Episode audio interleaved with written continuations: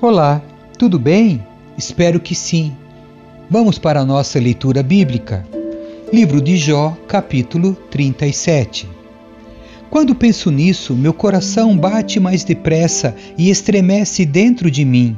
Ouço com atenção o estrondo da voz de Deus, que da boca dele troveja. Ressoa pelo céu e seus relâmpagos brilham em todas as direções. Depois vem o rugido de trovões, a voz tremenda de Sua Majestade. Quando ele fala, não a refreia. A voz de Deus é gloriosa no trovão. É impossível imaginar a grandeza de seu poder. Ele diz à neve: Venha sobre a terra, e ordena a chuva: caia em torrentes. Todos param de trabalhar a fim de observar seu poder. Os animais selvagens buscam abrigo e ficam em suas tocas. A tempestade sai de seus aposentos e ventos fortes trazem o frio. O sopro de Deus envia o gelo e congela grandes extensões de água. Ele carrega de umidade as nuvens e espalha entre elas seus relâmpagos. As nuvens se agitam sob sua direção e cumprem suas ordens sobre toda a terra. Deus faz tudo isso para castigar as pessoas ou para mostrar seu amor. Preste atenção, Jó. Pare e pense nos feitos maravilhosos de Deus. Você sabe como Deus controla a tempestade e faz os relâmpagos brilharem nas nuvens? Você entende como ele move as nuvens com perfeição e conhecimento maravilhosos?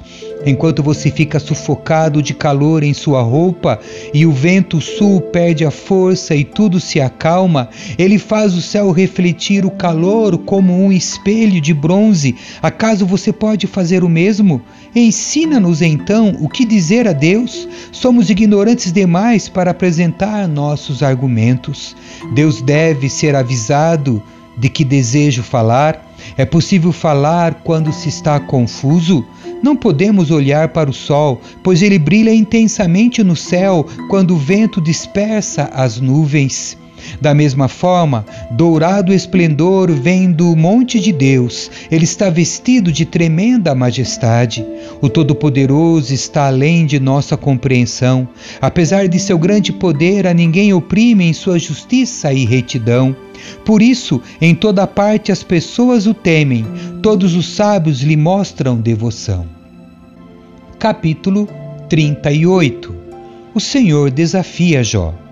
Então, do meio de um redemoinho, o Senhor responde a Jó: Quem é esse que questiona minha sabedoria com palavras tão ignorantes? Prepare-se como um guerreiro, pois lhe darei algumas perguntas e você me responderá. Onde você estava quando eu lancei os alicerces do mundo? Diga-me, já que sabe tanto. Quem definiu suas dimensões e estendeu a linha de medir? Vamos, você deve saber. O que sustenta seus alicerces e quem lançou sua pedra angular, enquanto as estrelas da manhã cantavam juntas e os anjos davam gritos de alegria? Quem estabeleceu os limites do mar quando do ventre ele brotou, quando eu vesti com nuvens e o envolvi com escuridão profunda? Pois o contive atrás de portas com trancas para delimitar seus litorais. Disse: Daqui não pode passar, aqui suas ondas orgulhosas devem parar. Você alguma vez deu ordem para que a manhã aparecesse e fez o amanhecer se levantar no leste? Fez a luz do dia se espalhar até os confins da terra para acabar com a perversidade da noite? À medida que a luz se aproxima, a terra toma forma, como barro sob um anel de selar, como uma veste, seus contornos se mostram. A luz incomoda os perversos e detém o braço levantado para cometer violência. Você explorou as nascentes do mar? Percorreu suas profundezas? Sabe onde ficam as portas da morte? Viu as portas da escuridão absoluta? Tem ideia da extensão da terra? Responda-me, se é que você sabe. De onde vem a luz e para onde vai a escuridão? Você é capaz de levar cada uma a seu lugar? Sabe como chegar lá? Claro que sabe de tudo isso, afinal já havia nascido antes de tudo ser criado e tem muita experiência. Você alguma vez visitou os depósitos de neve ou viu onde fica guardado o granizo? Eu os reservo como armas para os tempos de angústia, para o dia de batalha e guerra onde os relâmpagos se dividem, de onde se dispersa o vento leste, quem abriu um canal para as chuvas torrenciais, quem definiu o percurso dos relâmpagos, quem faz a chuva cair sobre a terra árida, no deserto onde ninguém habita, quem envia chuva para saciar a terra seca e fazer brotar o capim novo? Acaso a chuva tem pai? Quem gera o orvalho? Quem é a mãe do gelo? Quem dá a luz à geada que vem do céu? Pois a água se transforma em gelo duro como pedra, e a superfície das águas profundas se congela. Você é capaz de controlar as estrelas e amarrar os grupos de Pleiades ou afrouxar as cordas do Órion? Pode fazer aparecer no tempo exato as constelações ou guiar a ursa e seus filhotes pelo céu? Conhece as leis do universo? Pode usá-las para governar a terra? Pode gritar para as nuvens e fazer chover? Pode fazer os raios aparecerem e lhes dizer onde cair? Quem dá intuição ao coração e instinto à mente? Quem é sábio o suficiente para contar todas as nuvens? Quem pode inclinar as vasilhas de água do céu quando a terra está seca e o solo se endureceu em torrões? Acaso você pode caçar a presa para a leoa e saciar a fome dos leãozinhos, enquanto eles se agacham na toca ou ficam à espreita no mato? Quem providencia o alimento para os corvos quando seus filhotes clamam a Deus e famintos andam de um lado para o outro? Capítulo 39 O Senhor continua com seu desafio. Você sabe quando as cabras monteses dão a luz? Viu as corças nascerem? Sabe quantos meses dura sua gestação? Sabe qual é o momento do parto? Elas se agacham para dar à luz seus filhotes e assim suas crias nascem. Os filhotes crescem nos campos abertos e vão embora para nunca mais voltar.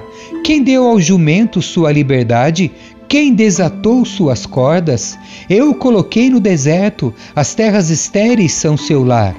Ele despreza o barulho da cidade e não faz caso dos gritos do condutor.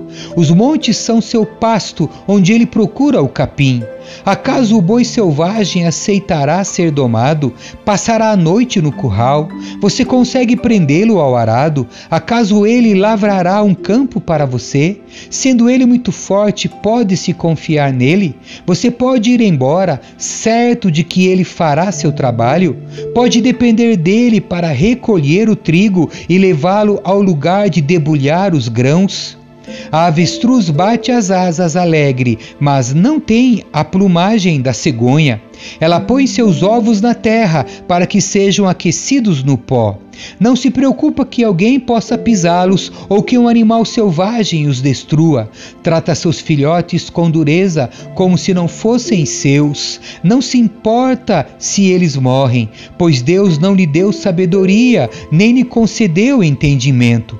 Quando, porém, ela se levanta para correr, zomba até mesmo do cavalo mais veloz e seu cavaleiro.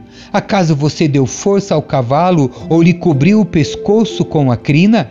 Deu-lhe habilidade para pular como um gafanhoto? Seu bufar majestoso é assustador. Ele revolve o chão com as patas e alegra-se em sua força quando corre para a batalha. Ri do medo e nada teme, não foge da espada. Flechas voam ao seu redor, lanças e dardos faiscam. Agitado e enfurecido, devora o caminho. Lança-se à batalha quando a trombeta ressoa. Relincha ao toque da trombeta e fareja de longe a batalha, à espera das ordens do capitão e do ruído de luta. Acaso é sua sabedoria que faz o falcão voar alto e abrir as asas para o sul? É por ordem sua que a águia se eleva e faz o ninho lá no alto? Ela mora nos rochedos, constrói seu ninho nas pedras mais altas. Dali ela caça sua presa. De longe seus olhos a avistam. Seus filhotes bebem sangue. Onde há um animal morto, ali ela está. Amém. Que Deus abençoe sua leitura. Tchau.